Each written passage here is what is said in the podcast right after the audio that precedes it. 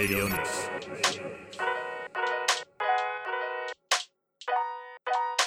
エリオニクス55回目です。もう確定申告を終え地獄から生還をしたと思ったら、まあ、その間不思議なもんでちゃんと仕事がうまくななかったのがどーっと今今日もね3つ押し寄せてこの後もあったりしてもう全然なんかねその沼から抜けられない感じなんですよ。だからこのレディオニクス今日何話そうかなみたいなこともなんかこうやる気が全然出ないの。あるじゃないですかそういうの。逃げちゃうの。であのでも今回のこの確定申告とこの仕事の準備とかいろいろ含めてこう自己と向き合うことにちょなんかこう何？もう逃げ自分をごまかさないみたいなさことになったわけ。これ何かっていうとまず例えばね今言ったみたいに何かをやるまでにこうだらもう小学校の時からそうじゃん。何かをやるまでにダラダラダラダラして酒を酒急にテーブルのほら掃除始めたりとかするじゃん。で時間始まっちゃうと今度時間が分かんなくなっちゃうのね。で気が付いたらもう朝5時とかになってほら先週もだから4時にあのアマゾン電話したって言ってたでしょ。でこの時間の感覚は全くだ計画が立てらんないわけよ。だから俺やっと気がついたの。このずっと前に言ったかもしれないけど人生全てにおいて時間がないわけいつも俺。だけど何もやってないのよ。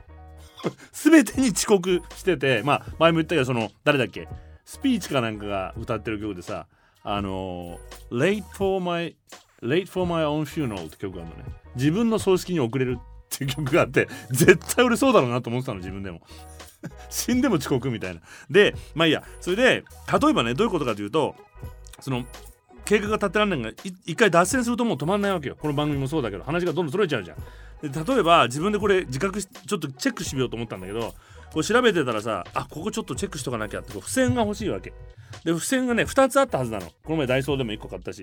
2つあるから大丈夫と思って棚に行ったらまずないわけよ。その置いてあるべきのところに。あこれは棚の隙間から下に落ちてるに違いないと思って下の棚を見ると、まあ、ダンベルとかが置いてあるわけね。でダンベルの下かなと思ってダンベルの下こう上げ持ち上げてみると最近このミニカーのホットホイールズってあるじゃん。子供の時買ってた。覚えてる？ホットホイールズ。知らない？アメリカのミニカー。でこれをねスーパーマーケットで最近ちょっと前に売ってたのよ。200円ぐらいで自分の車の種類がいっぱい売ってるわけ。でこれプチ贅沢でさ大人買いもできるわけ。でたまにネットであと数百円足りれば足せば送料タダみたいな時とかにもあるのちゃんとそれ用に。200円ぐらいで。で下北沢にこの専門店を見つけちゃったわけ。で最近これ10個ぐらいなんかちょこちょこ買うのが楽しみでまあそうそうそれでまずはほらほらこういうことよ。でそのダンベルの下になんとそのホットウィルズのミニカーが1個挟まっちゃってたわけ。おいと思って。でこうグッと持ち上げてみるとパッケージが潰れちゃってるわけ。あのパッケージも可愛いからそのまんま取っておきたいんだけどパッケージが潰れちゃってるわと思ったけど中身が出てるのであ初めて中身。10台ある中でね123台ある中で。で中身が出てきて嬉しいって遊んじゃったわけ自分でミニカーで。さんさ。でわーいって遊んでてあ違う違うと思って。でパッケージ見たらあこれ直せるじゃんってことに気がつくわけ今度。で直せるってことに気がついて接着剤を探しに行って瞬間接着剤がいいのかプラスチック用の接着剤がいいのか普通のせなんかいろんな接着剤どれにしようかなって悩んでやっぱこれ瞬間接着剤だろうと思ってで瞬間接着剤っていうのは実はあの湿気で固まるんだよね。で使い切りタイプだけどそんなに量いらないから半分ぐらい余っちゃうと。ってことはこれ乾燥状態にしていくとまた次も使えるわけ。ってことはパケ袋が欲しいわけよ。あ目薬の袋がちょうどいいやと思ってで目薬の袋今度探しに行くでしょ？で冷蔵庫に入ってたなって探すじゃない。ででこうくっつけようとするわけですよ。瞬間接着剤。瞬間接着剤だけどやっぱこう形が曲がってると浮いちゃったりするじゃん。パコってこう接着面が。あこれ洗濯バサミで。押さえなきゃ。今度洗濯バサミ取りに2階に上がってベランダに行って洗濯バサミ持ってくるわけよ。これ行為全部全てが最初の気になるページをチェックする時のための行為だよ。でしょ？これある希望も。でしょ？でねこれねずっとやってて分かってるわけ。自分では一生懸命付箋を探してるってことは分かりながらこういうことやってるから結構イライラするわけよ。だけどやらなきゃいけないもんないじゃん。でこういうことをやっててふと思い出したのがロサンゼルスの古くからの友人の、まあ、女性がいてで久しぶりに会って話してて「あたち朝からもう気が散っちゃってさもうなかなか手がつかなくて最近薬飲んでんのよね ADHD だから」って言われて「ん ?I'm everywhere」っていうのそれ英語で。あ俺も朝エブリウェアだよあちこちこうなるよって気になる気がするよっていうふうに言ってたらん？って気になったわけで彼女はじゃあなあの3日後に飛行場を送ってくれるって話になってありがとうって迎えに来てくれたんだけどこういう調子だから彼女も俺と話してるってさあの何年か前の知り合いの男から電話があってさ最近いい感じなんだよねと。であのこの前のさって話がボンボン飛ぶわけよ。で俺も普通にこうそれが自然だから話してるじゃん。出口が分かんなくなっちゃう高速道路の。でもう道迷うわけ。おいちょっと飛行機の時間なんだよみたいな。でこれ困ったな ATHD ってと思ってあれ？と思ったわけ。これ俺もじゃねえかと。前からそうかなって薄々気がついたんだけどせっかくだからこれチェックしてみたの。完全にそうでした。自分と向き合って。この後チェック項目話します。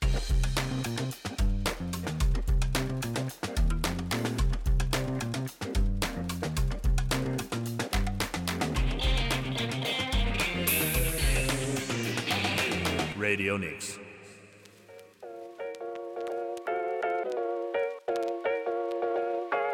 ディオニクス55回目石上がやってます。もう先ほどもね今もキーボード話したんだけどこの前記者会見があったんですよ。ラジオ局のね TBS の。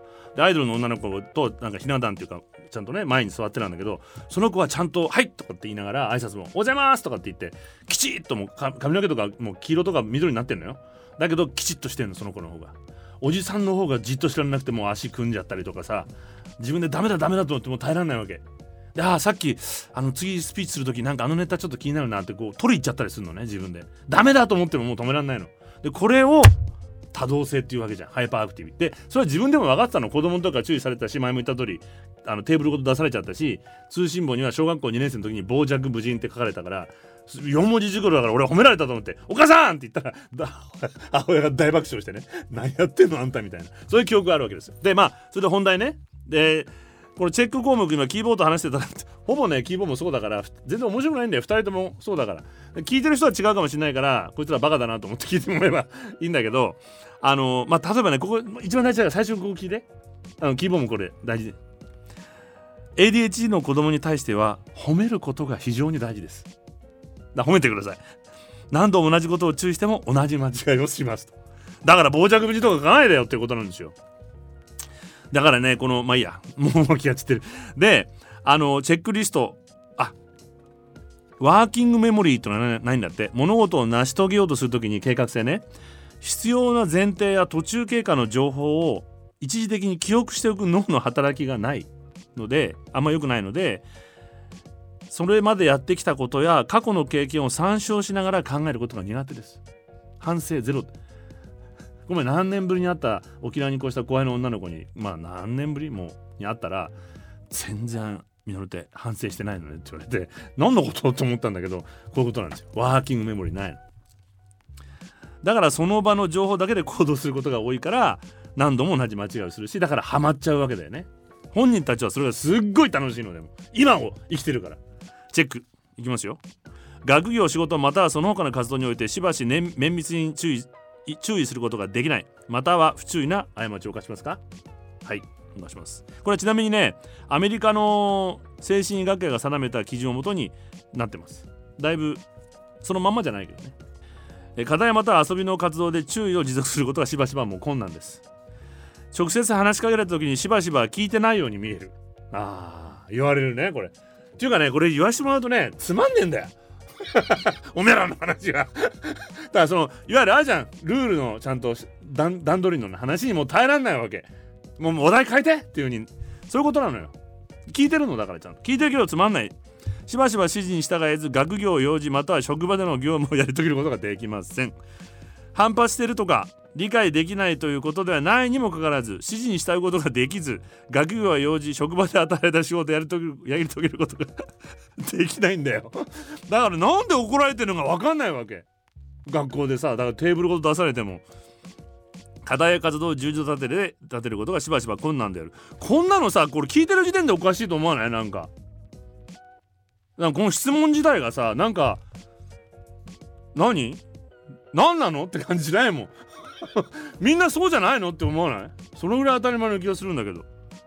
バカにしてんの？って思う。学業や宿題のような精神的努力の継続を要する課題に従事することをしばしば避ける嫌うまたは嫌々行う。これ確定申告ですよ。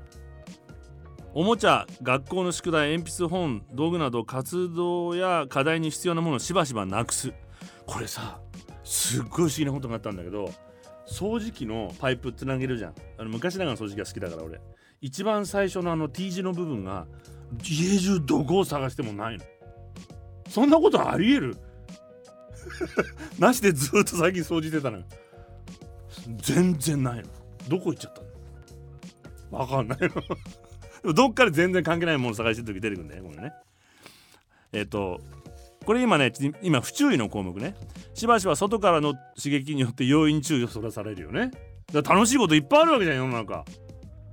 あのなんでみんなそのつまんなそうな顔して電車乗ってんのと思わない？ゲームとかに。よくゲームに集中してられるなと思わない？楽しいこといっぱい。あの人の髪型どうなってんだろうとか思うじゃん。しばしば毎日の活動を忘れてしまう。だから俺もうね家中メモだらけ。あもう手にも書いてあるし。冷蔵庫にも書いて貼ってあるし。あほらキーボードも今付箋だらけ。付箋でしょ？付箋って命だよねもうね。命の付箋。で書いたことも忘れちゃうんだよでもね。それであもうダメですよあなたも。向き合わなきゃ自分と。自分自身と。まあこれが不注意項目。多動性。これは気がついてたの俺は。まあ多動性なんだろうな。みたいにこうかっこつけてたんだけどしばしば手足をそわそわ動かしまたは S の上でもちもちもう今日もさっき記者会見でみんなスーツの人アイドル俺で一人だけおじさんもぞもぞもぞもぞしてました。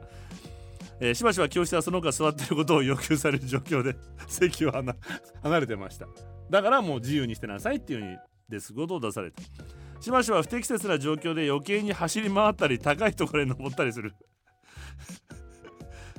青年または成人では落ち着かない感じの自覚のみに限られるかもしれない。いや登ります。登りたくなるよね。高いもの見たら。ならない方がおかしくない？でこれだから山の登山。登山にまでだからこんなの全然ねもうはっきり言わしてもらう。こんな精神学会世界に。こんなの disorder じゃないよ全然。普通の個性。だよね。そういう性質の人？なんで disorder なのこれ？ disorder っていうのは結局何？あの障害っていうの？になってんの？これって。ADHD って何ていうの？あ多動そうだよ注意欠陥注意欠陥多動性障害だもん。全然もう本人たちはエンジョイしまくってるよね。これを。俺たまにあのー、話まするけどえああえて言うならじゃあこの ADHD の日って希望ある？俺そういう日作ってるもん自分で。楽しいから。今日はその時間に追われずに自分の思いついたまんまに生きるっていう日。朝起きてから。もう食べたい時に食べ、ね、もう何？寝たい時にね。思いついたら車磨いたりとかいきなり。一日それするともうすっごい気持ちいいもん。自分が解放されて。まあいいや。どこまで行ったか分かんなくなっちゃった。えっ、ー、と山登るまで行ったんだ。えっ、ー、とあしばしば静かに遊んだり余興活動に就くことができえ？余興活動に就くことができない。何それ？どういうこと？もう言ってる意味が分かんない。な何のこと？しばしば静かに遊んだり余興活動に就くことができないって。休めないってこと？ hyperactive だから。静かな遊びだって別にいいじゃないか。遊びなんだからそんなの好きなように遊ばしてもらえれば。さねじっとしていない。だからこれはないかもよ。だからまったりを楽しむ時もあるわけだからそういう気分の時はね。じっとしていないまたはまるでエンジンが動かされたように行動する。あるね。突然掃除が止まんなかったりしない？いきなりもう便所掃除始めたりとか夜中に。あやる気分も。しばしば喋りすぎる。これ仕事にすりゃいいんだよ。そんなもの。しばしば質問が終わる前に出し抜けに答えてしまう。これね。はい。しばしば順番を待つことが困難である。しばしば他人の妨害し邪魔する。だなるふざけやがってこれ頭くるな。何が悪いのかが分かりません。これあの以上もうこの面白くなんともねえこんな。なんかなんか気分が害されただけで。まあだからこういう人ってあなたってこういう人でしょって言われただけの話で。だからね俺も思うけど本当にこれはこれをまあそのまあ障害とかまあ例えばね俺がささっき言った確定申告みたいな会計士さんの仕事をやったらこれは生きづらい人になると思うんだけど結局社会の方に多様性がねえからいけねえんだよこんなものさ。みんながみんなそんななんかコンピュータープログラマーみたいななれるわけねえじゃねえかよそんなの。ねえ。多様な仕事をちゃんと人間として用意学校もそうよ。だから毎回言うけど。学校が違うんだからさそんなもの。全然障害じゃないですよ。あのこの前あった和田秀樹さんが言ってた。あのこれはオフレコっていうかレコーディング番組でやってない時なんだけどいや僕って何かあると思うんですよね。っ てまだ向き合ってなかったから俺。なんかあると思うんですよね。多動性ぐらいはあると思うんですよね。って言ったらあの和田秀樹さん精神科医自身その人自身がもう僕もそうだよと。だから僕いろんな仕事するんだから。こうやってメディアの仕事 YouTube もやるし本も何百冊も書くしちゃんとあのなんていうの？研修じゃなくてあの、えっと、本当のお医者さんとしてお医者さんの仕事もしてるし臨床医だ。臨床医の仕事もしてるしあのねこれは逆にこうしてた方が僕は楽なの。って言っててあの学校でね今その特殊学級とかこういうまあこういうディスオーダーみたいな扱いを親たちも心配しすぎっていうふうに彼は言っていてちょっと変わった子っていう風にしてればみんなでそれで受け取れる受け取れ昔はそうだったじゃん。ちょっと変わった子ぐらいでいいんだよこんなものっていうでそれを受け入れられるようにね社会もしてった方が俺もすごくいいと思うんだけどあのー、突然話は変わりますけど気象庁の今日はもう楽だね。これ最初に言っちゃうといくらいきなり話変わってもなんかさいちいち言い訳しなくてもいいもんね。気象庁のスーパーパソコンで計算能力2倍にっていうのあるじゃん。でお天気予報が2キロ使用ごとに18時間先までできるようになったって。これもさまあ前も言ったけど冷静に考えたらさ人間こう分かったふりしてるけどこんなスーパーコンピューターってどんなほら富岳とかあるじゃない？であの2番じゃダメなんですか？なんてこう仕分けで言われたりしてるじゃん。天気も分かんねえんだよ。すごくない？天気ってだから。だからそう考えると自然ってものはすごくって、まあ、畏敬の念を持たなきゃいけないっていうこととなんか人間すごく進化したみたいな気がしてさ AI だとかシンギュラリティだなんてこうビビってるわけじゃん。大したことないってやっぱ思うんだよね。っていうのは何？飽きてんの？俺の話に。あのバックトゥザフューチャーってあったじゃん。バックトゥザフューチャーだよ。ね？バックトゥザフューチャーってさ1985年が舞台なのよ。であのおなんかなんかが理由があって1955年に戻って自分の親たちに会うわけ。30年前に戻るとあの映画で見るとすごい昔に戻ってるじゃん。今30年前考えてよ。1994年だよ。全然最近じゃない1994年って。若い子にとったらもう時間の流れが違うのかもしれないけどおじさんたちにしたら1994年ってあの阪神・淡路大震災の前の年だよ。俺 LA で地震に遭ってた年確か。だから。もうなんかリサ・ローブとか歌ってんだよ。あのステイとかっつってポロロンって。そんな前じゃなくない？せいぜい一番変わったのはスマホがあるかないかぐらいだよ。携帯がまだ普及し始めた頃ぐらいでしょ多分。で持ってなかったしね俺その頃は。まあ20代の終わりぐらい。俺の場合ね。でもそんなにバックトゥーザフューチャーぐらい1955年と85年の差ほどないよね。実は俺ね今こう時代ってすごく早く進んでいてドッグイヤーね1年間で7年進んでるって言われてるけどそんなに本質的には進化してねえんじゃねえかなと思うの。なんとなく。天気予報もわかんねえんだもんだって。ね。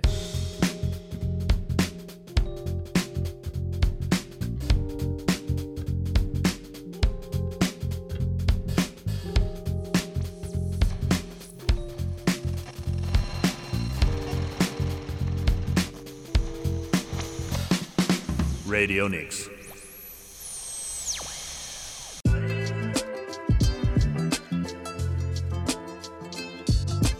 レディニクスこの番組の、まあ、希望も俺も褒めるのが大事なんで皆さん。褒めていただけるメッセージをね。なんだっけメールアドレスあってね。今思い出しちゃった。突然振っちゃった。であ休止とかこれに書いてんだ。レディオニクスゼロアットマーク Gmail.com レディオニクスゼロアットマーク Gmail.com よろしくお願いします。レディオニクスゼロアットマーク Gmail.com 褒めてください。あのー、最近ほら半導体の工場が熊本にできたって話で盛り上がったりしてるじゃない？でバブルがもうなんか来ちゃってね大騒ぎしてるって。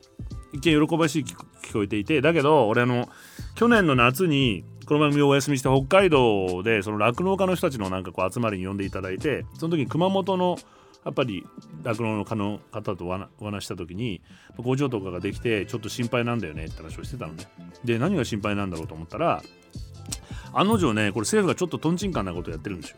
半導体や蓄電池などの工場の立地を後押ししようと農地などを土地利用に関する規制を緩和する方向でもうこれ決まったのね。緩和しちゃったの。でまあもそれ他にさまた話するけどこれ水問題もあるわけよあそこって。あの半導体作るのに水を大量に使うんだよね。地下水の汲み上げってことがあると、まあ、例えば牧場とかでも牛にあげる水とか農家とかでも水が枯渇するんじゃないかって心配もあるのね、まあ、それは心配としてあるんだけど、まあ、これは本当に政府がやってるやらかしてることで具体的には農地を転用する際に通常1年ほどかかる手続きを4ヶ月に短縮だよ。たった4ヶ月だよ。開発が規制されている市街化調整区域でも自治体が建設を許可できるようにすることを検討これも決まったの。でこれをねまあ、地元は100年に1回のチャンスで盛り上がってるんだけど、まあ、交通渋滞とか作業に影響が出るんじゃないかとかさあとは労働需要で人材確保が難しいと、まあ、何よりもこう農業の土地を、まあ、簡単に工業地帯に転嫁するのが政策として通っちゃってるわけね。で表向きその新しく農政改革をしたって前話したじゃん。もう農業族の議員がもう盛り上がってるって話をしたじゃない。でこれは食料安保。まあウクライナからみんなやっと気がついた。食料安全保障っていう言葉はもうやっと気がついた。まあどんな軍事力を作ろうが何しろが食い物なきゃ勝てないんですよそなんてものはね。でロシア自体が、まあ、食べ物を今、まあ、盾にしてそれで戦争を続けてる。2, 2つでねロシアがやってるのは、まあ、石油エネルギー。化石エネルギーを未だに売ってるから戦争を続けられる。厳しいけどね。でもう一つは食べ物輸出しねえぞって脅かしてるわけじゃない。ね。これぐらい食料ってのは大事なわけですよ。だけど日本って今までないがしろにしてきてもう37%ぐらいしかないわけ。実際はもっとないって言われてるの。これちょっと多めに見積もって37だからね実は。あの米とかも種を輸入したりしてるしてるから。そういうのも止まっちゃったら本当に作れないわけよ。実際十何パーセントじゃないかって話も確か。あった気もする。これはちょっと正確じゃないけど。まあ実調だでも表向き36.7%はそのぐらいだと思うのね。でこれ半導体問題っていうのはさ結局まあアウトソーシングしたわけじゃん、まあ、そういうまあ簡単な仕事っていうか まあ半導体ぐらいよその国の工場に作ってもらえばいいよねって調子に乗ったわけだよね。で輸入すればいいよねってやってたわけじゃん。そしたらこれダメじゃんってことになったわけだ。ででも自分たちでもう作れねえってなって台湾の工場を誘致して熊本に作ったわけでしょ。もう食べ物も同じことやるよ。こんなこと。こんないい加減な性格政策をしてたら。表向き食料自給率を上げるとか言ってるけども全然もうぐっちゃぐちゃやってることは。あんな聞こえがいいことだけやってるの。すぐこういうことで転化しちゃうわけよ。例えば1年を4ヶ月にしたからってさそんな早く工場なんかできねえだろ。まあでもとはいえねまあ手続きも簡略化してほぼななもう工場しますって言ったらすぐできるようになっちゃうわけだよこんなの。そうすると余計農業ってやりづらくなっちゃうわけだよね。いやちょっとここ23年例えばねお米っていうのは飼料米っていうのを転嫁できたりするわけ。お米が売れないじゃん最近。なので農家が家畜用に家畜の餌がないわけ逆にね。輸入してるから。じゃあ家畜のお米を作りましょうっていうふうにする間水田が生きるわけだよね。で何か有事の際はすぐに人間の米に切り替えられるわけ。でその間にちょっと休もうかなとか、まあ、このこのね補助金もどんどんカットしてるんだ今。まあいいや。それであのー、そういうこう考えてるうちにすぐ工場の声がかかったら工場にされちゃうよね。で後継ぎがいないんだけどどうしようかなこの後。で次の後継ぎが「いや親父すぐよ」みたいな23年悩むわけじゃん。そう。親父の思いをみたいなのさ。その間に親父が売っちゃうかもしれないんだ工場に。こんなの4ヶ月でポイってまあそういうこともあるわけですから。ダメです。これだ簡単にやっちゃ。う規制をね緩和するっていうのはやっていい時と悪い時があるの。あの規制の話でまた一個思い出しちゃった。うわどうしよう。話して。いい？うわもう話したい。もう話したい。あの家計家計学園問題ってあったじゃん。あれ大間違いなんだよマスコミのバカがさ。つい先日そのままさに酪農家の方々に人にもう獣医師が足りないと。大型動物のあの先生ね。で今これでもうやっぱり畜あの畜産が厳しくなってると。なんで足りないかっていうとまずその獣医師になる時にみんなペットの医者になっちゃうわけ。なりたいわけ。でしょ？だってほらもう綺麗なマダムとか相手にして 高い金請求したらいいわけじゃん。ちょっと風邪ひいちゃってたなんかお酒大げさなことやってさ。ね？で大変なわけよ。その大きい動物っていうのはその夜中でも生まれちゃったりするから牛が。なのでまあ昔の言い方すると 3K なわけ。給料もそんな高くないし。高級ペットに対して。で志のある一口にならないからみんなペットの医者になっちゃうだけどこれ規制があったわけ。なんでかっていうとどんどんどんどんペットの医者が増えちゃって困るのであのまあ獣医師の大学もこれ以上作っちゃいけないって決まりがあったの。でこれは獣医師会が規制をかけてたわけ。えっ、ー、となんとか賞と一緒になって。だからもう何これくっついちゃってさまたやってるわけだよそういうそういうやつらが。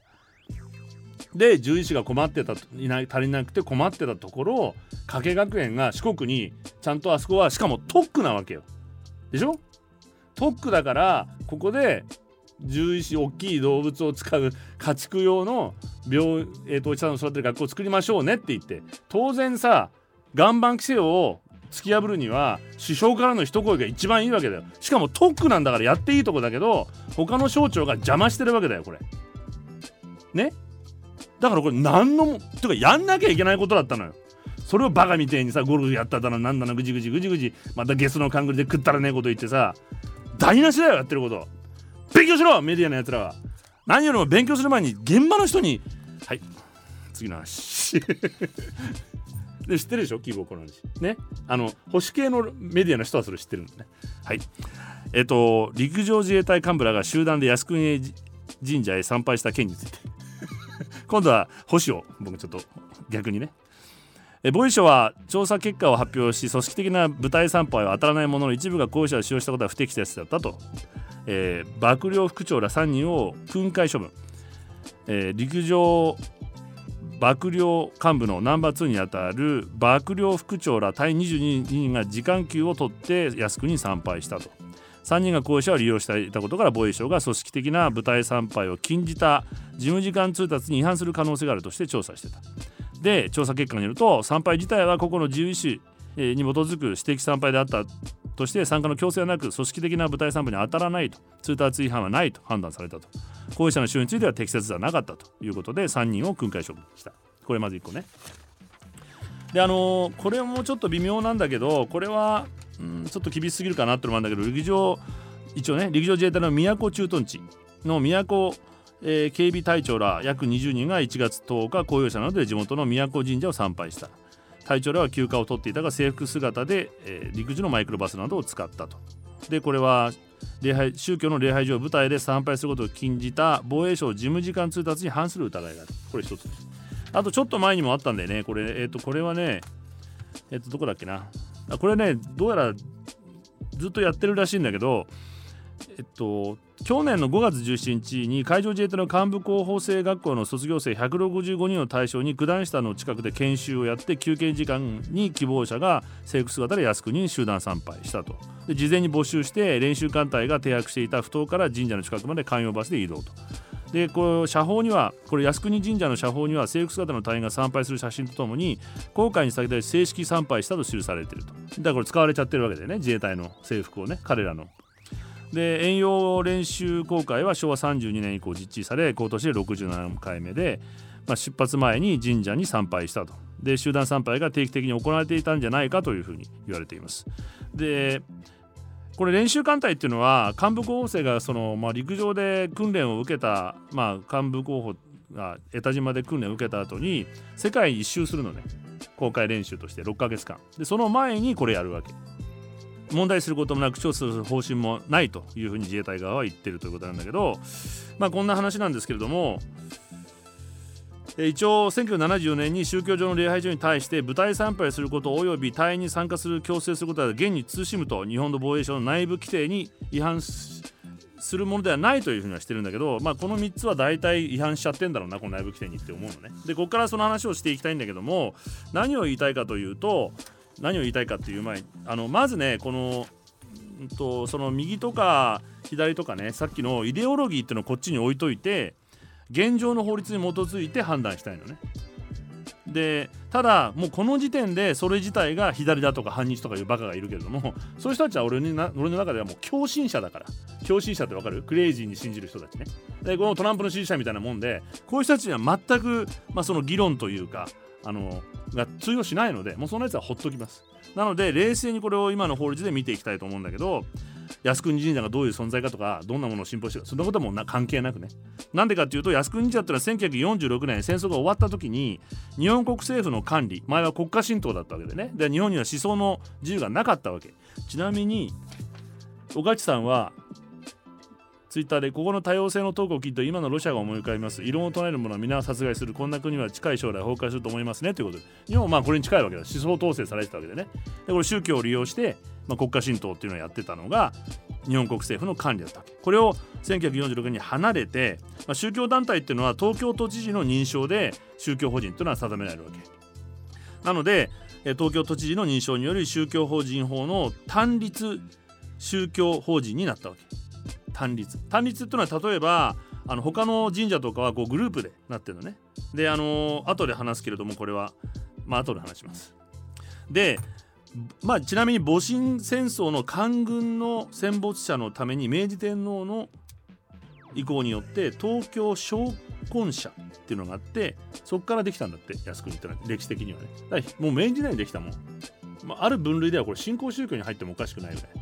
だよね。新興宗教明治時代からっていう人もいるから戦後ではなくて。まあいいやその新しいものなわけね。で、まあ、とにかくそうした単なる一宗教法人でしかないの。で日本にはまあこう信教の自由というのが保障されてるわけだよね。なので彼らがさっき言ったけども逆に考えるとどんなことを信じてても永久戦犯がどうだとかみんないろいろ言うじゃん。自由なんだよそれは。もう英霊の御霊がって言っても何玉でも自由なんですそんなものは。だってこれは信教の自由だから。そしてそれを支持する支持する人がいるのもこれも自由だから問題ない。参拝してもいいわけただこの自衛官の参拝はもう一つちょっとこれ一回ストップすると俺の中では今のまたね常識で言うとおそらくレリシャスハラスメント。レリハラっていうのがあるんですよ。職場で例えば力のある人が「キボ今日飲みに行く?」って言った時にまあじゃあキーコちゃんね女の子からすると「キーコちゃん今日どう？みんな行くけど飲み行く?」今これ言えないわけじゃん。本当は行きたくなくてもみんなが行くからって上司に言われたらもうダメなわけね。ハラスメントなわけでね。本当の気持ち言えないですって。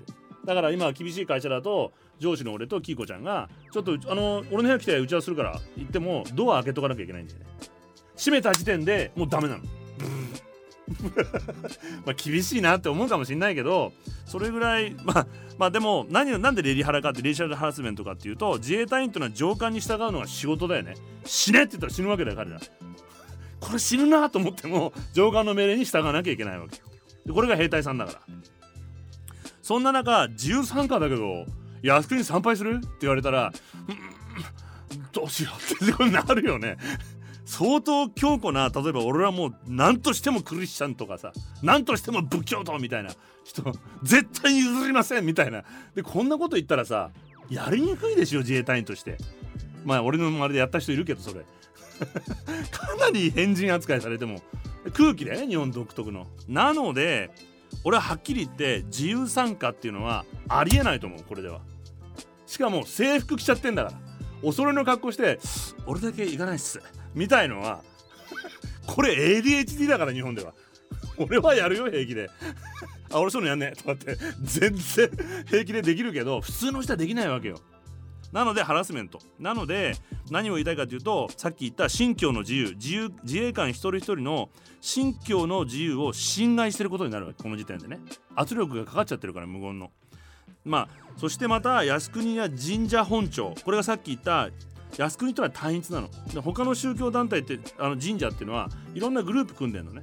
その中の一つが神社本庁っていうのがあるでまあいいや、まあ、こうした靖国とか神社本庁みたいな神社の人たちは彼らには宗教の自由と結社の自由もあるわけ。だから神各神社が集まって神社本庁というグループ結社するのも自由なわけ。そしてそれによる政治参加の自由もあるわけよ。宗教団体が政治政治団体を支持することもこれも憲法憲法で認められてるの。そしてこの神社本庁というのはえっと、支持母体としいや自民党の支持母体なわけですよ。でこれも認められてるの憲法。自由なのよ。だっていろんな考えを政治に国民の代表として選出して国を運営するのがこれが民主主義国家なわけじゃない？民があるうちでで民がそういう思想だったらそれはもういいのよそれで。でねここでちょっと気になる話があるんですけれどもいろいろこれねでもちょっと面白いのよこれ今。あのー、あれどっか行っちゃった。ほらね。こういうことが ADHD だっつんだよ。えっ、ー、とねおい。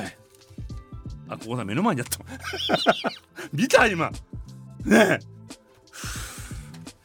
あの木原防衛省が参拝禁止の防衛省内部通達必要に応じ改正をってこう声明を出してるわけ。木原防衛大臣は閣議の後の記者会見で自衛隊の部隊としての宗教施設に参拝することを禁止している防衛省の内部通達についておよそ50年前に制定された古いものだとして必要に応じて改正していく考えを示している。いやいや俺は参拝すること自体の方が古いと思うんだけど。でどっちが古いかって言えば。これに関連して木原さんはですね30日の閣議の後記者会見で舞台参拝や隊員の参加の強制を禁止している現行の通達に違反するものではなかったと報告を受けておりその内容は理解した。その上で内部通達についておよそ50年前に制定された非常に古いものでそれ以降信教の自由や政教分離についての最高裁判所の判例もいくつも出ている。そういった積み重ねも踏まえ必要に応じて改正を行うべきだと考えているということでこれ間違いです。そんな判例俺は俺の知ってるから聞いたこともないし先ほど言った通り自衛隊員個人には信教の自由はあるけども国家公務員である自衛隊員には信教の自由はありませんこれ。公職であるうちは。だって国家権力だから彼らは。国家公務員っていうのは。これはそれこそあの政教一致。正確には国境一致。っていうことになっちゃうんです。なのでこれ間違い。でもね彼がこういう発言するのは自由なのよ。でしょ？さっき言った通り、まあ、陣屋陣屋本庁を指示で母体に持っていてまあその陣屋本庁が所属している日本会議っていうね。でこの木原さんっていうのはえー、日本会議国会議員懇談会のメンバーなのこれはあの岸田もそうだけど自民党の議員はみんな大体そうなんだけどなのであの夫婦別姓もダメだし前も言ったけどあのなんだっけ同性婚もダメなの。彼らの主張だ。あのアメリカでキリスト教の人たちがキーキーのと同じこれ同じ感じ。日本の伝統文化を。だから第一次安倍政権は俺ダメだっつったの。美しい日本っていうのもこのにあのなんだっけ日本会議があので学校教育にそれを入れようとしてたからね。美しい日本教育を。これかなり憲法的にアウトですよ。この後説明しますけど。で面白いでしょ？面白くないの？もうそろそろ時間がない。喋りすぎるんだだから。でこれが憲法ね。まあまあ巻きでいきます。でこれが憲法第19条が定めている児童を含めた全ての国民に対し思想及び良心の自由について保障していてこう信教ね信条っていうのをで第21条において集会結社の自由が保障されていてそして宗教の自由についても20条第1項で宗教の自由は何人に対してもこれを保障する旨規定していると大切ねこれが。で大切なのは同じ条道条だから、えっと、20条か21条の第3項というのがある。第3項は国及びその機関が宗教教育さっきのね美しい国日本その他のいかなる宗教的活動を行うことを禁止してるわけ。なので政治家が個人の心情を語るのをいい。そしてその役職でだけどその役職で活動してはいけないの。これを踏まえるとすごく分かりやすい。だからこうわざと個人も詩人もあるかそんなもの。死んだ人を御霊に報いるのにっていうの。これはわざと彼らそういう発言してるわけ。でも本当はやっちゃいけない。これあれこれ先導してるのね。変えていこうとしてるから。でここで惑わされちゃいけない。確かにそうだよな。亡くなった人なのに祈りを捧げるのに。個人も筋もないよな。だって思った時点で彼らの思うつぼなの。先導政治家に乗っちゃうわけ。で有権者の国民の信教の自由を侵害しまた宗教団体側もこれ今今回のこの件に関していくつかの宗教団体が声明をちゃんと出してるよ。まあ、宗教団体、まあ、と同時にこれ逆に考えるとね宗教団体側が国家が介入を許すことになるわけ。わかる？逆に考えたら。だからこれ信教の自由を侵される恐れがあるわけよ。玉串料をもしその国の金で払われちゃったりしたら。金出してながらよく聞けって言われちゃうわけじゃん。よくあの分子するって話が一度あったよね。分子もこれ国がやっちゃいけないのよ。靖国が信じる自由なんだから。でそのまあ、さっき言った自衛隊員は公僕パブリックサーバントで、まあ、国民に包囲するのが仕事で同時に国家公務員なので国家権力でそれをコントロールするのが国民と国民の代表である政治家で公の存在としての国家公務員には宗教活動はダメ。制服を着てデートしないよね彼ら。街で。実はねこれ自衛隊員から聞いたことあるんだけど街に出るであのきちっとした軍服で歩いたやつもいないよね。なるべくそういうことはしないように言われてるちゃんと。それは周りの人を刺激するしよろしくないからと。でそれはプライベートだからって言うんでしょ。ではい靖国行く時これどうしてんの？これ。制服着て参拝してプライベートですって言ってもこれ違うんですよ。制服誰の金でその制服買ってんの？キーボードの金なんだよ。ね？で着ちゃダメなのこれ。いいんだよ。だから自分で短パンとかで短パンで行かないかもしれないけど まあ好きな格好してどうぞどんなものでも信じてください個人では。で公とやっぱり私というのは厳しくこう分けなきゃいけないのでまあこの国民主権文民統制シビリアンコントロールしなければいけないのはこれは本当に公なので公の宗教の自由は彼らにはないわけその時は。でこれね多くの自衛官の人はこれ本当に厳しく一生懸命さっき言った公とプライベートって分けてるの。俺の知ってる限り。非常に民主的。お歳暮とかもやっちゃいけないんだよ彼ら。すっごい厳しい。あの貴様みたいな言葉を使ってもいけないんだよ。自分はとかでそういう前に日本軍みたいな言葉使うなって怒られるんだそれぐらいちゃんとしてんの。なので俺は正直言って今回この参拝した人たちはかなり意図的にやってるから悪質だと思います。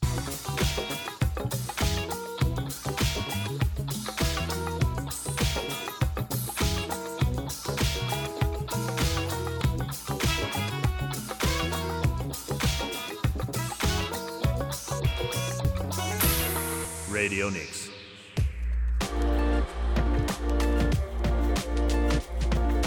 リエルニクス55回目ですなんかいい声で言うとかっこいいってのないのかね？ADHD なんかかっこよくない？Presented by ADHD This program has been なんかそういうのあるじゃん。雰囲気で。そんなもんだよ ADHD なんつうの何がディスオーダーでかっこいいあそれでこういうことなんだけど。あのまださっきの話がちょっと続いていてなんだっけ？あのー、さっきのねこのすごく分かりやすいこれね前から俺がそうこれは絶対許せないなと思ってることは実はちょっと調べたらやっぱ判例が出ててあの靖国は合死っていう制度を取ってるじゃない。あの死んだ人が一つの柱になって人にまとまっていくんでしょ？だから分子できないんだよね。一回入れられちゃうと。でもその第二次大戦中戦死して靖国に合意された旧日本軍の遺族が合死取り消しを求めた裁判というのはかつてあって国によるやこれね俺これがずっとねおかしいんじゃないかと思ってたの。厚生労働省が靖国神社に名簿を手渡してるんだよ。今個人情報とかどうなってんだよお前と。個人の何もないのよこっちの心情も。とにかく戦争で戦没者として厚生労働省は靖国に名簿を渡して祀ってくださいってやってるわけ。これは本来靖国側も断んなきゃいけないさっきの法律で言えば国家権力が国家が自分たちの宗教団体に介入してるわけだから。でもまあ靖国の存在としたらでもそういう人たちではないので、まあ、ウェルカムしてるんだと思うけど あのまあいいや。で宗教行為をあの大阪高裁の裁判長が宗教行為を助長え宗教こ宗教行為を援助助長する行為と指摘している。憲法の政教分離原則に違反するというような判断をこれ判決で初めて示しているで遺族側の請求自体は棄却しちゃったの。その分子もういらないでくれっていうのは企画したのね。でこの裁判長は旧厚生労働省が1956年に出した通知で戦没者の心情調査や遺族への合資合え合資合資通知などで靖国神社に協力したことなどについて合死合資なんだっけ？さっきも何つったっけ？合死か。合死に国の協力が不可欠だったとまでは言えないとしても大きな役割を果たしたことは明らかと指摘して国は靖国神社の合死という宗教行為そのものを援助助長していたしていたということができると。でこれは憲法に違反すると。で合死をめぐっては1998年自衛官合死拒否訴訟でこういうのもあるんだ。自衛官も合死されちゃうんだ。最高裁が合死を求した遺族の宗教的人格権は直ちに救済対象となる法的利益とならない。いやなるよね。これはちょっとどうかと思うよ。でまあその厚生労働省社会援護局の話。現時点で判決対応を十分に把握してないが国側の主張が認められたと考えているということなんだけども原告団は国が本来してはいけない宗教法人との関わりを持ってきたことを裁判所として初めて認めたよねということなんだよね。だからこれ何を俺こんな嫌がってるかというと個人の心情っていうのをそんなにないがしろにするなってことなの。でさっき言ったまさにねあの大げさかもしれないけどさっきの X で書き込んでくれた、まあ、ロシア見て笑ってる場合じゃねえぞと。こういうこと着実にややってるわけだからさ。でね規模はもうこれ気にしないタイプだっていうふうに言ってたけども俺はその ADHD だからなのかなんかしないけどもとにかく人に命令されてやれるのは嫌なんだよ。正しいなって。これ俺は正しいとは思ってないよ。他のことでもやらなきゃいけないことでもやりなさいって言われるとうるせえなやりたくねえじゃあやらねえ。じゃあやらねえよ俺って。だからああいうもダメ。セリフ言ってねって言っても嫌だって。嫌じゃねえだろお前ああいうなんだから。自由に喋らせろみたいな気持ちがあるわけどうしても。我慢して喋んないといけない。ね、でまあなので何もまあそれは冗談として本当に個人の心情っていうのをそんなにないがしろに民主主義国家でしてはいけないわけよ。絶対に。命を懸けてでも個人の信条ってのは守る時に値することがあるわけだから。これが民主主義だからさ。なのであのー、その今のロシアが思い浮かぶっていうふうにね書いてくれたのと同じでこれは国が個人の信条を無視して勝手に靖国という宗教法人に、ま、祀っちゃってるわけじゃない。入れちゃってるわけじゃない。この信教の自由を明らかに侵害明らかに侵害してる。これちょっともう一個思うのはこのまあ遺族側がいわゆる出してくれと合死しないでくれ取り消してくれっていうのもこれもしかしたらだよ。こういう言い方してるけどそれを国が言うことはできないんだよね今度きっと。靖国に対して一回入れちゃったものを出してっていう。これこそまた国家権力の宗教法人に対する介入になるわけじゃん。だからこんな言い方したんじゃないかなとかさ思っちゃったりなんかしたりして。最初からやっちゃダメ今すぐやめりゃいいんだよこんなこと。ね。だって今自衛隊なんて人が少ねえんだから。もっとじアメリカ軍だってさ前はドンアスクドンテルってのがあったわけ。何で知ってるこれ。ドンアスクドンテルって。聞いちゃダメ言っちゃダメっていうの。お前ってさ本当は男好きなの？これ絶対。だ結局それをやるとあの軍が同性愛を認めるのか認めないのかって話になっちゃうじゃん。でしょ？だからもうそのもう言わないこと何も知らない知らんぷりって方針を貫いてきたんだけど最近は確かもう認める方向でね。あのその同性愛だだって男女だって同じ舞台で戦うわけだから同性愛同士が何か問題軍の統一を乱す統率を乱すということはないと。それは偏見であるってことにななんでこう、まあ、軍に人を集めなきゃいけないから。日本もねちょっといろいろ考えないと自衛隊今激減してんだからさ。まあてなわけであの規模はあんまりあの気にならないって言ってたけどなんで俺がこんなこと気にしてるかっていうとまあ例えばねこういうこと言うと、まあ、反日だとかいうやつらはもう思考停止しちゃってるやつらだと思うんだけど そういうやつらはねネット欲みたいのは。まあネット欲も自分たちで発言してるこれ自由国家で発言してることだっていうこうジレンマがある。言いたいこと言えてるのもこの国のおかげだってことで気がつけと思うんだけどまあいいや。自由な民主主義国家たるゆえんなわけだよだから。で俺はこの民主主義国家日本っていうのを愛してるので反日どころかなので俺からすればお前らの方が反日だよっていう。民主主義国家に対する反日だって思うのね。なのでただ何を言いたいかというとあんまりこう気になりませんっていうふうにこういうふうに言ってると、まあ、世界を見るとやっぱ右傾化が激しいわけ。でこういうことっていうのはやがて日本にもこう起こってくるわけだよね、まあ、陰謀論みたいので政党もできたりしてるしさ。なのででこの受け化って何かっていうと俺はただの解雇主義だと思うの。あの頃は良かった。ノスタルジーだよね、まあ、ノスタルジーって昔は病気だったんだけど、ね、病気扱いされてたの。知ってる？スイスの兵隊がもうホームシックになるわけよ。お前病気だと。ノスタルジーって病気だって言って治療治療されたりしてた。まあいいや。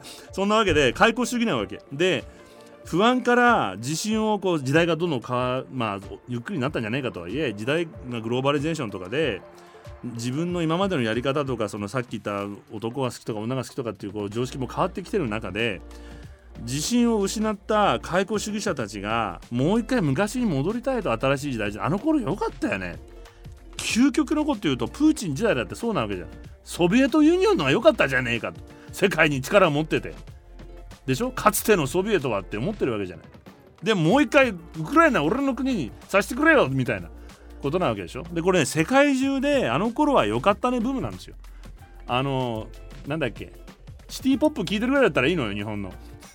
だけど本当にこの民主主義っていうのは民が主で逆に言うと実験失敗成功を繰り返しながら自分たちで学んで判断して運営して自分たちが主で責任を取っていかなきゃいけない。だから絶えまず努力をしてないとまあこのラディカルラディカルデモクラシーっていうんだけどラディカルっていうのは絶え間ぬ努力っていう意味もあるのね。もう変わり続ける力。まあそれをサボる不安から何かにすがりたくなるのよ。もうどうせ民主主義なんてダメだよ。なんて言ってさ。お前がサボってるだけなわけ。だなのでこういうとこから受け方とかイデオロギーが出てもう一回社会主義がいいねみたいなことを言う。これも単なる解雇主義。なんか新しいようにね斎藤浩平が言ってるけど昔から言ってることだよあんなことは。なのでこれを自覚する必要ってのは俺絶対今ねあるんじゃないかなっていうふうに思うんだけどもうちょっと話させてもらう もらうとでねあのー、まあ、例えばアメリカではさこのさっき言った大多数が信じてることが民主主義だから変わっていくわけじゃん。でアメリカっていまだに2019年の時点でも進化論を支持する人がさまだ54%しかいないの。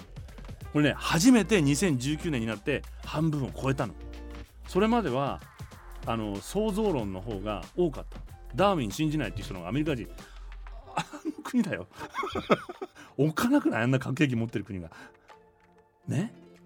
でなのであのでもこんな国でもあちなみにねその想像論を信じてる人が46%いるわけよだからまだ。でちなみに保守的な共和党の支持者だと進化論を支持してるのはたわずか34%しかない。あのすごくない？これ。でリベラルな民主党支持者だとこれ83%がちゃんとダーウィンが正しいよって言ってるんだけど こんななさこんなわけですよ原理主義者っていうのは。でだからこれでわかるでしょ希望なんでトランプとかが気候変動とか民主党員共和共和党員が気候変動がないかっていうと。人間ごときが気候変動できるわけがないのよ。神がやることだからそれは。でしょ？そんなおこがましい。今こう地球が暖かくなってるのは神様に何ジーザスに何か意志があるからでもこれも彼らの自由なの信じるのでしょ？でこれを支持して大統領になってもらうのも自由なわけですよ。まあ最悪これ白人至上至上主義みたいなことにもなりかねないわけね。なんでかっていうとダーウィン信じてないから。信じてないっていうかダーウィンをの正しさがで実際ねでもねこれ例えば1923年29年にはオクラホマフロリダテネシーミシシッピアーカンソー州では学校で進化論教育を禁止したわけ。かつてそういう歴史もあるの。だけどやっぱりこれは憲法違反だよねということで合衆国憲法修正第1条で違法になるので公立学校では、まあ、ちゃんと創造論宗教教育をしちゃいけないので進化論を教えてる。私立の学校でやってるよだから。あと家でもやってたりするよ。でこれはさっき日本と同じで国が教育に関わっちゃいけない宗教教育に関わっちゃいけないっていうのをアメリカは守ってるわけ。マジョリティほぼマジョリティが信じてなくても国学校では教えちゃダメって。これが正しい、まあ、民主憲法の運営の仕方。っていう一面もあるんだけどでねこのダーウィンっていうのはすごいのよでも実は。実はダーウィンっていうのは生涯をかけて進化論を築き上げたわけでね。でもその動機は何だったかっていうのが実はずっと本になってるんだけどエイドリアン・デズモンドっていう人ともう一人の人が本に書いてるんだけど10年ぐらい前に出た本なんだけど動機は実はね彼は科学の進歩のためでも自らの知識欲のためでもなくダーウィンには他にも明確な研究目的があったんです。何かというと駆り立てた原動力は当時まだ存在していた奴隷制への義憤だった。奴隷制許せねえと。まあこの彼らの本の中ではね。でそれをちゃんと裏付けていくんだけど本の中では、まあ、ダーウィンが生きた時代科学者にも奴隷制擁護主義者が多く彼らは人種多岐言論を唱えてた。白人と黒人の祖先を異なる別の種だと考えた。ので奴隷制を正当化する。白人のが優勢だから。人種多岐多岐言論が誤りであり人類が共通の祖先を持つ兄弟であると立証できれば奴隷制正当化の根拠を突き崩せると。いう情熱に駆り立てられてダーウィンはどうやら研究したんじゃないかと。奴隷制反対の立場を取る名家に生まれたダーウィンは若き日に測量船ビーグル号で航海をした際に南米各地で奴隷たちの悲惨な境遇を目の当たりにして奴隷制の怒りをいよいよ募らせていくんだと。そして進化論が深まる過程で今度はさっき言った論的との戦いキリスト教社会での進化論公表をめぐるダーウィンの長いこう戦いが始まったりするわけ。戦う人道主義者だったと。でまさにダーウィンはこの時代をもう見越してたんじゃないかとも思えるわけよ。いまだに戦いは続いてるわけダーウィン。しかもダーウィンは まだあんだけどちなみにあの今年でね生誕215年なんだって。ちょうどダーウィンの。でこの種の起源っていうのはまずこれ今さっき人種の話ね。もっと言うと生命自体も違うと彼は言ってるんだって。えっとねこれは日本の学者さんがそれをか長谷川真理子さんっていうえー、進化生物学者が説明してんだけど種の起源では人間は猿との共通祖先からより高等な動物へと進化して今や地球上で頂点に立つ生物になったと論じられてる。ように思うけど進化は階段を一段一段上がる進歩のプロセスではなくて共通の祖先からそれぞれが生存のために環境に適応した枝分かれの歴史。であると。それゆえ生き物には高等も下等もなく全ての生き物は横並びにある。人間も猿もミミズも桜もタンポポも菌類も現在この世で生きてるありとあらゆる生き物は進化の最前線に立っていると彼は考えている。全部行き着いたちゃんと完成形なわけ。どっちかが劣ってるわけでもなくて。環境に合わせて生き残れるようにみんな変化してきたから。ダーウィンは全ての動物動植物の祖先を遡れば一つの生命に行き着くと、まあ、推察する。地球上にかつて生息した全ての生物はおそらく最初に生命が吹き込まれたある一種類の原始的な生物から由来していると判断する。ほかないでしょう。思えば現代の人類が直面する環境界地球温暖化などの問題の根底は人間が世界の支配者であり所有者であるとのおごりがあった。自らの快適さのために自然を意のままに利用し搾取し改変してきたと。地球上の生き物は全てがつながってる。そこに上下の別はなく多様であるから素晴らしいというダーウィンは訴えがあるんじゃないかこれねやっぱ思想的に考えると一神教であるとか、まあ、強烈な原理主義なキリスト教というのは神にまあえっと、キリスト教だけに限らず一神教とかで先民思想ってあるわけでね神の子であると。神の子は頂点だから他の自然をコントロールする権利があるわけよ。なので今こういう西洋文明をもとにしてこの環境が進んできたという考え方があるでこれからはこのダーウィンの言う通りいかに調和していくかっていうことを学んで知っていかないと環境問題っていうのは環境問題に人類の生存を守れなくなってくるわけでしょでこれが本質じゃないかっていう話をしていくことでこういう人がマジョリティになってそして政治に反映していくようになれば物事はだいぶ良くなるのでこういう話をお互いにしていくことが大事じゃないかと思います。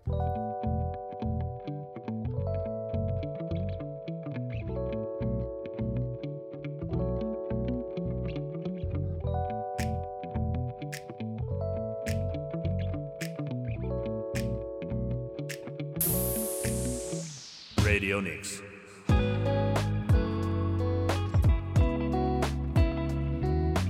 エル X55 回目石上です。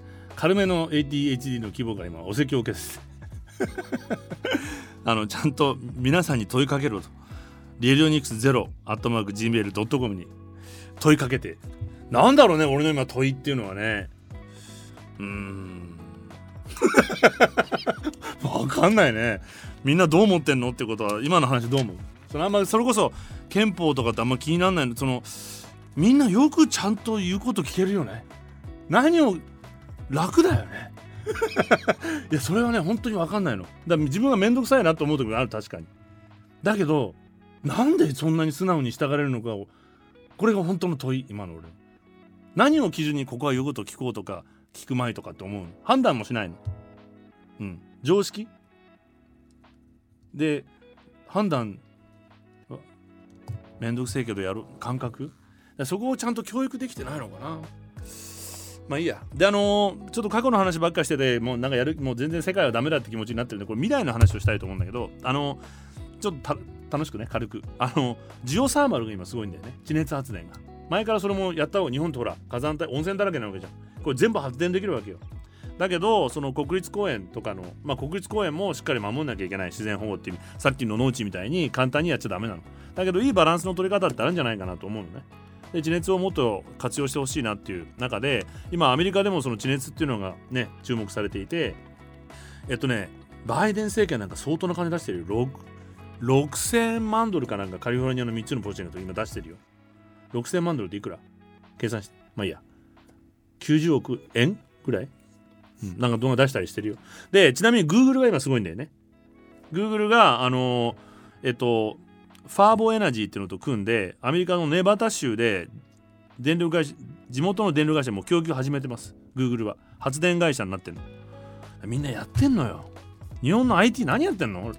楽天だが、ソフト柔らかい銀行ってなんだかよくわかんないけどあれ ソフトバンクとかさ自分の金儲けばっかりですけどなんか新しいことねであのーなんだっけ？この地熱発電の新技術を持ってます。ファーボ社。テキサス州ヒューストンに拠点にして。でテキサスっていうのは石油のなんか人たちばっかりであの利権でもう石油しかやれ守ってんじゃないかと大間違いだからね。風力発電のナンバーテキサス州だから。で今こう地熱もやり始めていてこのファーボ社。17年に設立してから1億8000万ドル約260億円も資金調達してます。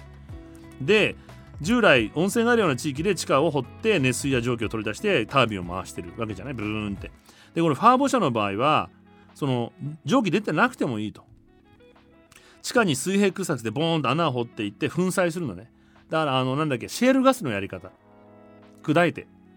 で亀裂にここにだってこれなんだっけネバダ州なんか水なんかねえじゃん砂漠だから。何をしてるかというとその亀裂を穴開けたとこに常温の水を注入して地下熱で水を加熱して発電用の蒸気を製造してるの。だから水入れてシュッあのや熱いってなんか夜間に水入れるみたいな。あ一個問いかけあった。なんで若い子の常温っていうのにこだわるの？あ私常温ですからみたいな。こういう質問どう？あそう。まあいいや。疑問だったの。なんか常温がかっこいいんだろうなと思って。あの水平掘削はでやってるわけね。でシェール開発さっきのシェール開発でやってると。で Google は今回このファーボ社と組んで小型設備を開発。ネバダ市の第1号案件。出力 3500kW でアメリカで2600件分の電力を相当。で Google ネバダ州に 2, かの2か所をはじめ世界各地にデータセンターを持ってるって。これ電力めちゃめちゃ食うわけじゃん。データセンターって。熱も出しちゃうし。なのでこれ環境に自分たちが良くないので30年までに世界中のデータセンターやオフィスを温暖ガス出ないように発電された電力で補う方針を立ててると。その中で地熱だけでなく太陽光風力蓄電池も導入してると。蓄電池だからこれだよやってんだよ。なんだっけイーロンが。ででこの地熱っていうのはやっぱり太陽光風力に比べて天候などに左右されない。まあ俺これは中でもう一回言うけど太陽光風力も不安定だって言い方は間違いだと。そのために蓄電池があるんだから。でもさらに言うとやっぱり安定した発電はずっとずっと回ってるので蒸気出てるのでこれベースロードとして使えるんじゃないかと。非常に期待できるんじゃないかと。だから原発と同じで。原発もずっと動いてるっていう、まあ、前提なわけじゃん。前提ね。結局ね何でもいいから回せばいいんだよ。風車でもいいしとにかくタービン自転車と同じなの。結局偉そうなこと言ってるけど。どう回すかっていう。だそんなにだからそう考えると原発である必要性なんてないのよ。蒸気で回してるんだから原発だって。蒸気機関みたいなもんよあれだって。日本の地熱発電も今可能性があってたださっき言ったその国立公園とか温泉事業者とのこのなかなかあと山間地とかねいろんな問題があるんだけど今ここで頑張ってるのが業務スーパーなんだって。業数業数の社長がなんかしないけど俺はもう地熱発電で行くって。だから偉いさっきのなんだっけソフトバンクもさ楽天もやらないのに業数はやってんのよ。資材120億円を投入してこの人やってんの？ちょっと心配なんだけど。大体この失敗すること多いけど。だけどその志がいいじゃない。ドン・キホーテ的なあっちのどんどんどんじゃなくてね。あの気持ち的に立ち向かっていう感じが。さすがあのやっぱりこう中小企業まあ中小ではないけどゼロから作ったさそのイノベーティブな心意気がある人は逆にだからさ楽天とかそのあの損とかなんていうのはさアメリカで流行ってることを学んでそのままやってるだけであってさあんまりイノデベーティブじゃないんだよね。業務スーパーの人たちの方がゼロからこうなんか築き上げた叩き上げ感っていうのがさでこの業数の社長はもう一個これ取り入れてるのがフランチャイズ方式なの。業数方式なわけ。これだったらうまくいくと。町おこしエネルギーっていう会社を2016年に資材120億円で作ってでフランチャイズ型にしてこの町おこしエネルギー社がその生産するその井戸ね蒸気を出す。そして還元の掘削などまで。だから最初の井戸と作るのはやってあげます。それを加盟者の地元業者とかが権利料とかロイヤリティを払うって運営するっていう仕組みだ。から全部抱えなくて済むわけよ。これで業数自分がうまくいったからこのフランチャイズ方式でいけるというふうに読んでるらしくてちなみに日本の地熱資源量はアメリカインドネシアについて世界3番目だから。日本の地熱発電導入量0.5ギガワットで日本が技術的に利用可能な地熱資源全体のわずかまだ1.5%しか使ってないの。世界3位の。なのでこの業数の社長これでは俺新しいビジネス。町おこしエネルギー約8000世帯の年間電力需要を賄える約5メガワットの、えっと、中規模地熱発電所をドイツの発電条件で設計開発してやっていくと。通常特定の開発に条件をして調整しなければならない大型の設備よりも行数だよだから。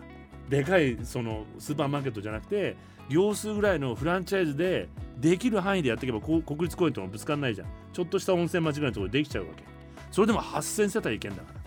地域なんかは全然できちゃうわけよ。フランチャイズで。これなかなかいいアイデアでしょ。でへえなんて思ってたら地熱が熱いんだねって今ジオサーマルなのねこれ。ジオサーマル地熱。これ調べててもう一個調べたことがあってそれ何を調べてたかというと、まあ、今こうクライメートジャスティスって問題があるじゃない。クライメートジャスティスっていうのは環境正義。いわゆるこの環境問題っていうのが、うんと、いろんな不平等に響いてい例えば簡単に言うと、えっと、環境問題における最初の犠牲者は例えば貧困地域に住むマイノリティだったりするわけ。黒人の人とか有色人種の貧困地域の人たちの方が、まあ、例えば簡単に言うとよ太陽電池つけられるの誰なのよ。金持ちでしょ。こんな新しい技術をつけるの誰なの。金持ちでしょ利用できるの。貧乏の人はいつまでも高い電気代ガス代払ってしかも環境も良くなくてもう公害とかブンブン工場かなんか近くにあって一番煽りを受けるのはこういう人たちだよってことが今言われてる世界でもね。でこれは地域によってはこうでしょ。世界全体で見ると当然発展途上国とか南の島に住んでる人たちなんてもう水没するからやめてくれって言ってるわけじゃん。でこれが climate justice ね。 justice 平等じゃないわけ。環境問題が人間に及ぼす影響というのは立場が弱い人の方が大きいっていう考え方。なわけです。でこの climate justice でふんって調べてふんってちゃんと調べて真剣に調べてたらアメリカのシカゴを拠点に活動している黒人の環境団体っていうのが最初なんで黒人でこういうことだから。 Black Blacks in Green っていうねいうあの環境団体があるの。略してビッグっていうんだけど BIG Blacks in Green っていうのがあってでここの人たちがあの、まあ例えばその clima 貧困地域に緑を植えたりとか、まあ、で地域を安全にしたりそれで雇用を創出したり雇用コミュニティを守ってるのね。でそこでみんなでなんかいろいろワークショップやったりして。でこの団体がね Blacks in Green が実はお金もらったっていうニュースがあって政府によって他の11の地域とともに選ばれてる。で他の地域も同様にこの climate justice 不平等に苦しむ地域、まあ、人種だけじゃなくて辺境遠隔地。まあど田舎ね。ど田舎の人たちも、まあ、なかなかそういう環境技術とか新しいことに、まあ、恩恵を受けることができないということで人種だけじゃなく辺境遠隔地で取り残されるアーカンソーとかオクラホマの田舎の人たちと同時にこの Blacks in Green っていうのはシカゴの都市部に住む住む人たちだから同じようにこう何をもらったのかっていうのを調べていくとアメリカのエネルギー省 US デパートメント・オブ・エナジーエネルギー省が今設計計画して検査している community geothermal heating cooling system ってのは何のこっちゃと思うんじゃん。でこの地域これバイデン政権がまたこのお金出してるのよちゃんと。1300万ドルの予算をつけてる。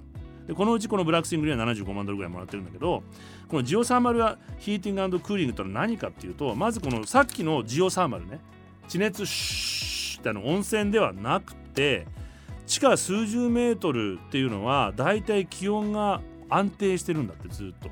掘ると。だからあの昔野菜とか倉庫に入れたりしてたじゃん。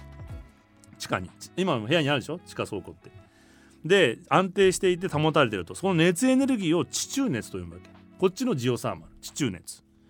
で建物の冷暖房などに利用することができる。地中に例えば穴を掘ってそこに熱交換器を入れてまた出ました。ヒートポンプなんですよまた。これで地上の外気温が高い暑い季節には室内の熱をギューッと吸って地中に送るわけ。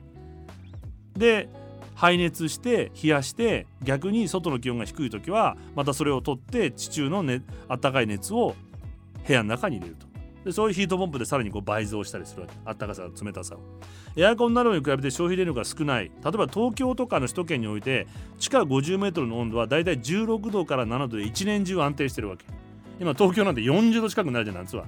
そういう時にはこのもうこのままバッとこう組み上げてえーと、この地上に排熱するよりも温度の低い地中へ排熱した方がヒートポンプの負担はずっとちっちゃくなるので、まあ、例えば冬に暖房する時も外気温が0度や氷点下の空気から熱を集めるより暖かい地中熱を集め集めた方が効率的なわけ。で CO2 を出さないし一般の暖房システムと比べると4割から5割、まあ、エネルギーもいらない熱交換器を設置する場所は地中などで埋めてもいいので騒音も関係ないしヒートポンプは室内でもどこでも置くことができるから目につくようところに置けないような歴史的街並みでも置くことができると。簡単に言うと、まあ、その例えば U 字いろんなシステムがあるんだけど U 字型のパイプを土に埋め込むじゃない。そこに水かれあの冷却水を入れておくわけ。でそれを循環してヒートポンプで倍増し例えば外が35度ある中その熱を取り込んでその水にずっと入れて冷やしていくと15度16度に冷えて上がってくるじゃん。それだけでギンギンにもう冷えてるわけだよね。でこんな簡単なシステムが実は。でこれをコミュニティでやるわけ。1軒だけじゃなくてはいこのブロックこの町全部これ導入します。全部地下でつながってるのパイプが。そうすると収入の少ない地域の人たちが高いガス代とか電気代に苦しまなくなるわけ。で暑さで死んじゃうなんてこと今の時代あるわけじゃない貧困家庭が。これもクライメットジャスティスでねいわゆる温暖化による犠牲者は貧しい人でクーラー代が払えない人アメリカでもヨーロッパでも日本でもなるじゃない。でこれがなくなってくるというのでこれ政府が11カ所の地域を定めてアメリカ政府がやってるわけなんです。でスイスではすでに一般的でこれ世界一10万2000箇所に地中熱交換器が設置されていて世界一というのは全全発電のあの冷暖房のもう15%を占めていて1平方キロメートル最多の設置率なんだ。数としたらアメリカの方が多いらしいよ。なんかいろんなデータがあるんだけど俺が見たのではこれ一応、えっと、日本の政府が出してるデータでは160万台もついてるらしい。でこれ日本でももうスカイツリーにもついてるしあのなんだっけあそこの丸の内の JP ターってあるじゃん郵政省のビルのあれもそうだし横浜市市役所も使ったりするんだって。なのでこれをシカゴのコミュニティ単位でやると。CO2 を出してヒートアイランドに苦しみながら高い電気ガス代を払わなくて済むようになって、まあ、こういう未来がね着実に来てるので化石燃料を使って例えばプーチンなんてのは戦争してるわけよ。それを脅かして使ってね。だからあんな長くできるわけ。でそれを元手にね戦争続けるそういう独裁者もいると。でもでもねこんなの自体が実は今ね過去の歴史のもう最後の断末魔なわけ。もう悪あがきなのよ。でもねこれ不安なわけよ。今時代見てると。そうするとやっぱりそっちに乗っかった方がいいんじゃないかっていうような思いも。だから右傾化したりするわけ。さっき言った開口主義なのでしっかりとこういう未来が来てることを見つめていてこんなやつらはもうみんな終わるので不安にならずに未来を見据えていくことが大事だと思います。Radio News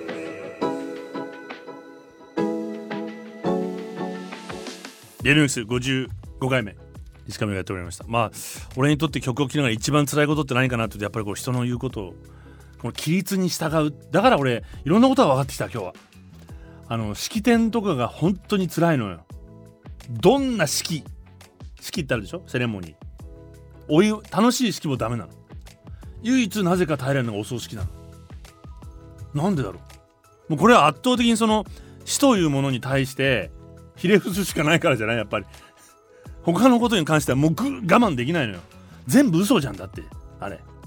みんなでそんな顔してさ。何なのこの嘘っぱち大会と思わない？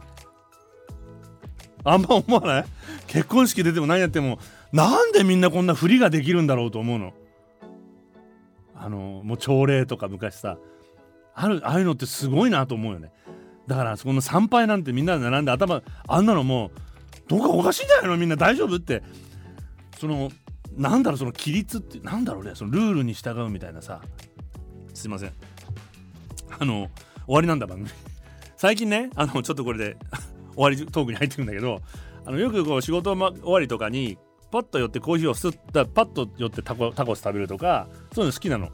江戸っ子でしょ。